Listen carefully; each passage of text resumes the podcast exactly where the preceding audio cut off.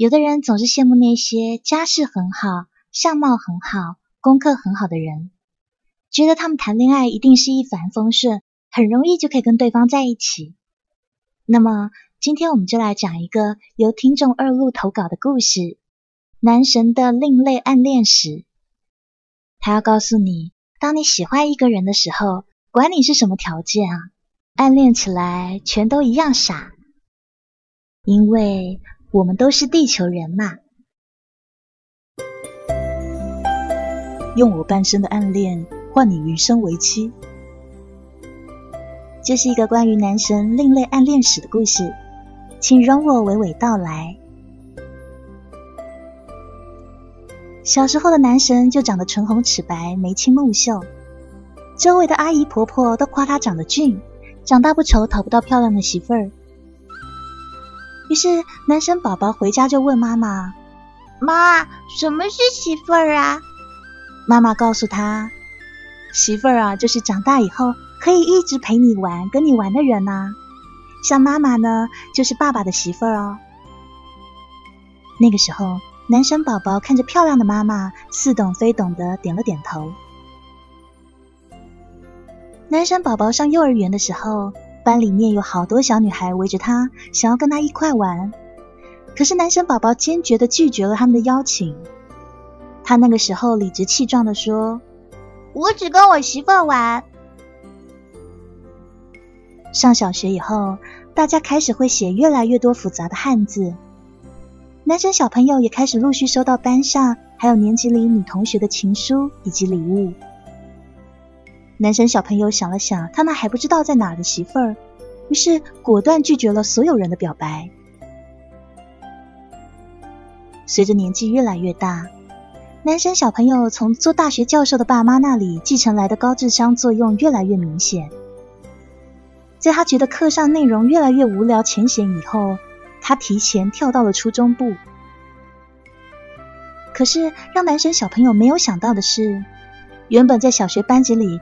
个子还算比较高的他，因为跳级的关系，一下子变成了班里男生最矮的那几个之一。班主任看他年纪小，就给他安排了第一排的位置。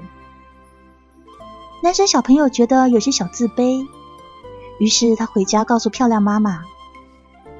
妈妈安慰他说：“那你就好好吃饭啊，不挑食，多喝牛奶，吃鸡蛋，多多晒太阳。”很快就可以跟他们一样高啦。于是，男生小朋友在听了妈妈的话以后，碗里再也不剩饭了。两年后，他就长到了班里男生的平均个子。随后，男生小朋友向班主任及时反映了这个问题，于是老师很配合的给他调到了教室的中间。因为不想跳级，以后又被老师安排坐在第一排。在跟妈妈沟通以后，这一回男神小朋友就乖乖的上完了初中，直升到了学校高中部。上了高中以后的男神同学个子不断的往上窜，五官也开始长开，显得愈发英俊。学校里好多女生暗地里叫他校草。只是这会的男神同学一心只读圣贤书，两耳不闻风月事。在众人羡慕声和叹息声中，他提前了半年确定了全国最高学府之一的 A 大保送资格。上了大学的男神同学开始德智体群美全面发展开花。学校 BBS 里常年飘着一个关于他的帖子，帖子名叫做“被四大名捕宠爱的特奖校草”。帖子下留言被赞最多的有这些：身高一百八。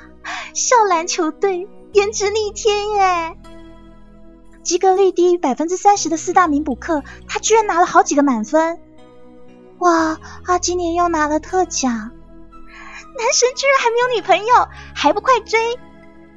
哎，楼上说有他 QQ 号的，四斤四十糖干锅，五十糖小炒外加十二食糖的芋头蛋糕，可不可以换个 QQ 号啊？楼上的城主刚请楼主吃了饭。没想到男神的 QQ 居然设置了拒绝添加好友，心塞。大三的某一天，男神同学从他的漂亮妈妈那得知，小时候曾经住在他们家对门的那一家的女儿，现在就在 A 大隔壁的 B 大念大学。哎呀，那姑娘从小看着就聪明，比你年纪小，还可以跟你同一个年级呢。男神同学默默的低下头，心里碎碎念：“那还不是因为我不想再跳级坐班里第一排了。还有，公主本来就小我半岁啊。”公主这个称号是当初大院的小孩给这女孩起的。公主小时候长得很漂亮，性子像她北方长大的父母，风风火火，天不怕地不怕的，人缘特别好。大院里的小孩子们都爱跟着他玩。后来他们一家子搬到南方，有好多小孩都哭了。相反，男神同学的父母却是地地道道的南方人，所以即便男神同学从小就在北方长大，性子却随他父母又安静又内敛。男神同学很赞同他妈妈说的那一句：“公主从小就很聪明。”男神同学记得上幼儿园那会儿，公主一个人都能早早的把积木给拼好。一想到这个，男神同学心里就满满的自豪感。虽然他每次都比我拼的慢一点点，也不知道公主现在长成什么样子了。男神同学实在忍不住心里的好奇，于是打开了已经长草很久的社交网页面。他一登录就显示有好多添加好友请求，他快速的浏览了一下名单，然后直接选择忽视这些请求，点开了找人界面。B 大公主的名字、入学年、性别女，在输入这些信息后，男神同学很快搜到一个账号，这可惜对方的头像居然是一张风景图。他点进里面，没想到对方设置了陌生人不能访问。他觉得有点心塞，但是不死心，于是按了添加好友。男神同学想了想，在对话框里加了一句：“我是你小时候对门的子川哥哥。”然后才点了确认，发出邀请。随后就是漫长的等待。男神同学从春天等到了夏天，终于这才等到公主的同意添加好友。男神同学翻了翻公主的主页，可惜相册里一张照片也没有，连状态都很少发。他心里想着，我们家公主果然跟我同一国的，平时也不上社交网络的，只是没有看到长大后公主到底长什么样子。男神同学觉得有点可惜，不过很快男神同学就收到了公主发给他的站内信，题目是“好久不见”，内容是：子川哥哥，我手机号码是一五九三八三八零五三八，署名公主。男神同学小心翼翼的把号码存到手机里，名字存的是“公主”两个字。然后他给对方发了个短信：“我是子川哥哥。”这样一来一去，男神同学跟他的公主总算是联系上了。因为公主提到 A 大食堂的饭比他们学校的好吃很多，所以他们就约在 A 大四食堂见面吃饭，并且两个人约好当天各自穿什么样的衣服，如何辨识对方。见面那一天，男神同学早早来到四食堂的门口等着。不一会儿，门口就来了一个穿白色短袖的女孩子。男神同学从头到尾打量了那个女生，他觉得这女生有点胖，不过胖点可爱啊。他心想。就当他准备迎上去的时候，那个胖女孩在盯着他看。看了好几秒以后，就走向男神同学旁边的胖男生面前。原来男神同学居然认错人了，他心里是一阵冒汗。他用手擦擦其实干净、一点汗意都没有的脑门。这个时候，他周围不远处已经有好几个女生围着在讨论什么。只是男神同学不知道的是，原来学校 BBS 站已经有人发帖，题目是“四食堂金剑校草，穷白有支招，要不要上去跟男神打招呼啊？”十来分钟后，终于有一个骑着自行车的姑娘进入男神同学的视线。那个姑娘扎着马尾辫，身穿白色 T 恤、蓝色牛仔裤。男神同学心里更是一阵雀跃。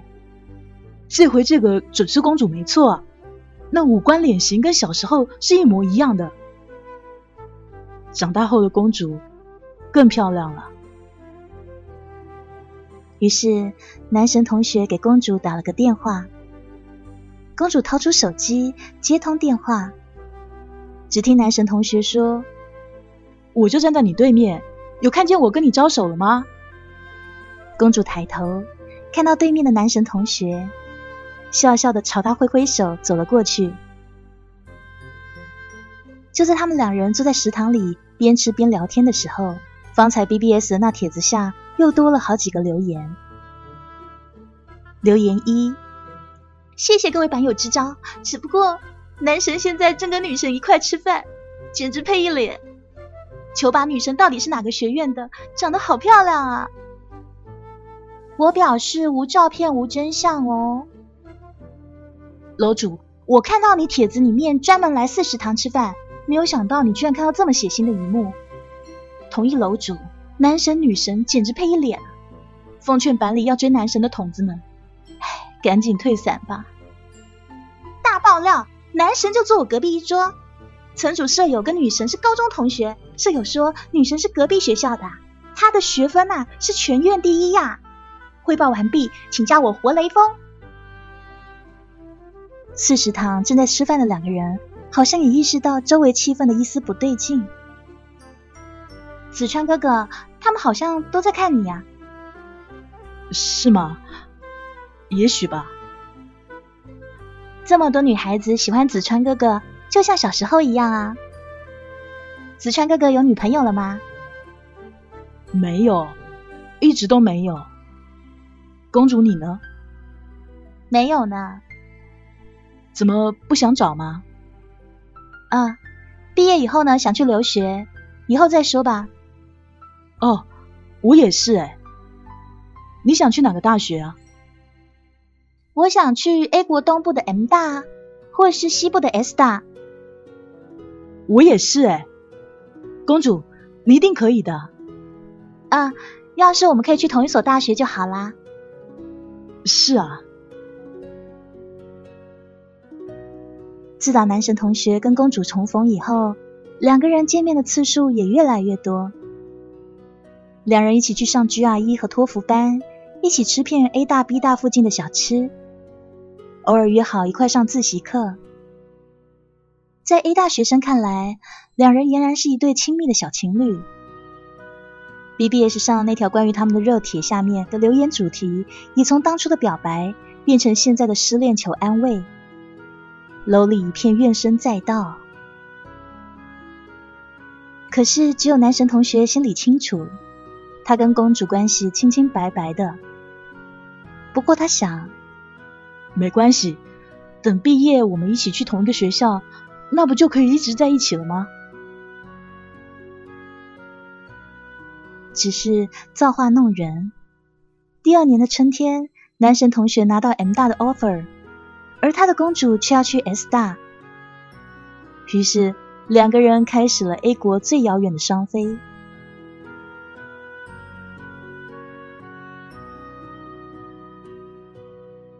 留学的第一年，男神同学问公主课题要做哪个方向，公主就回答他要做某某的实验方向。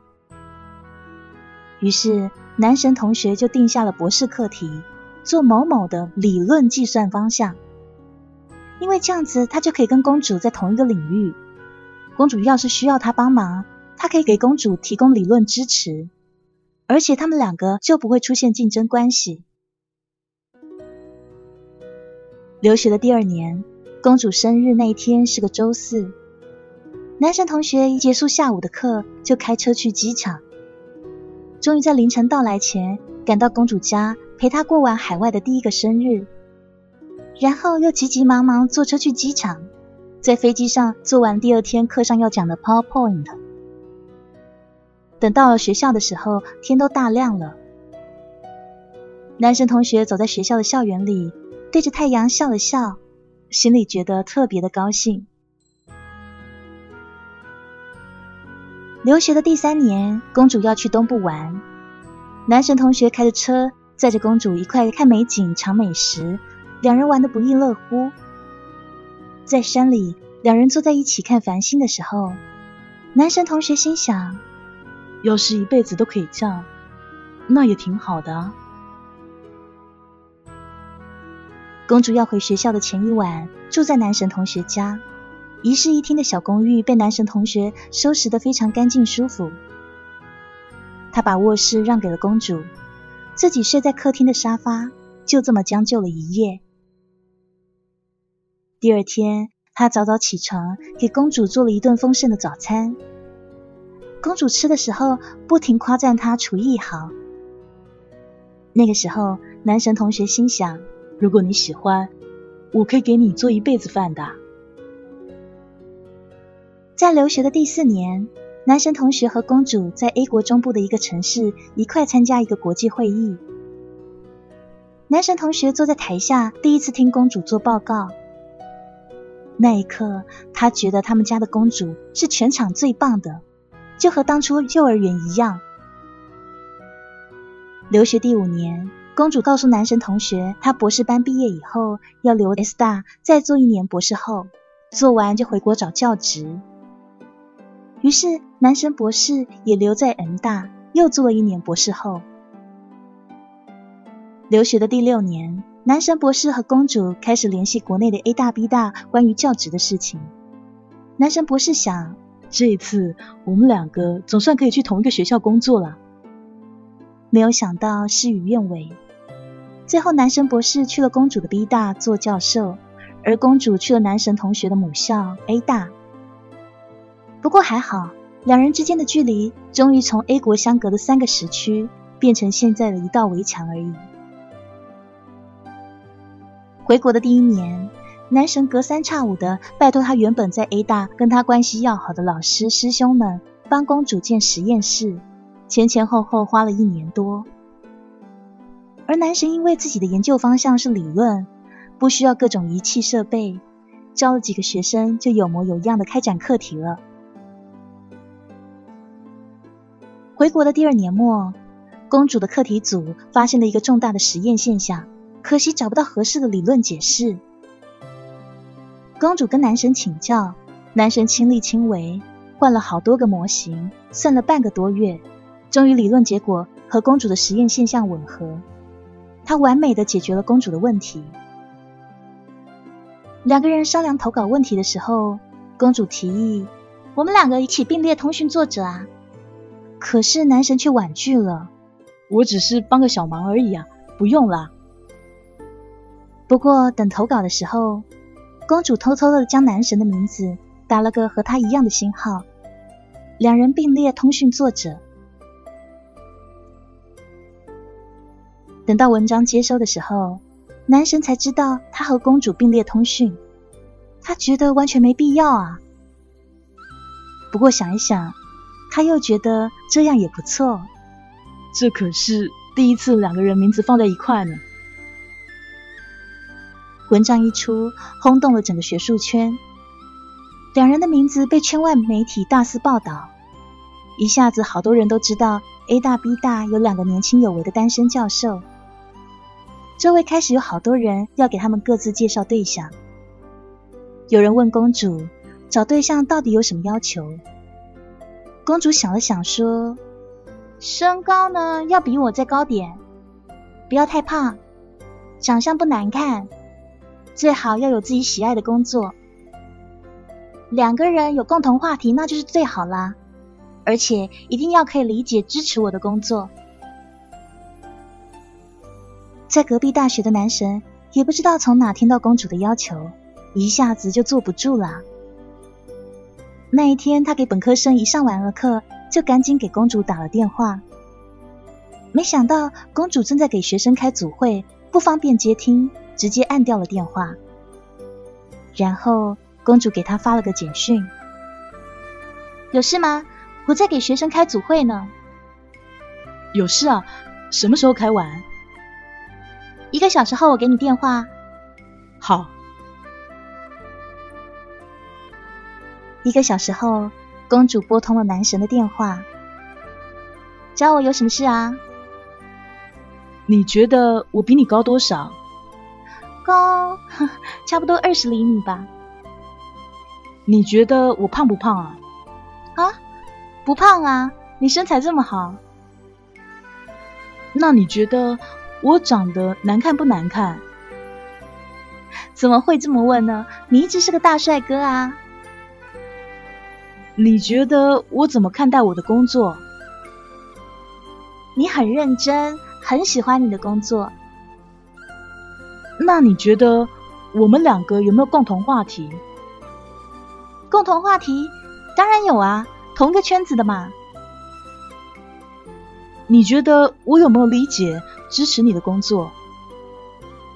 有啊，你一直很支持我啊。子川，你今天是怎么啦？你觉得我做你对象好不好？啊？公公主，你这是？子川，我一直在等你什么时候跟我说这句话呢？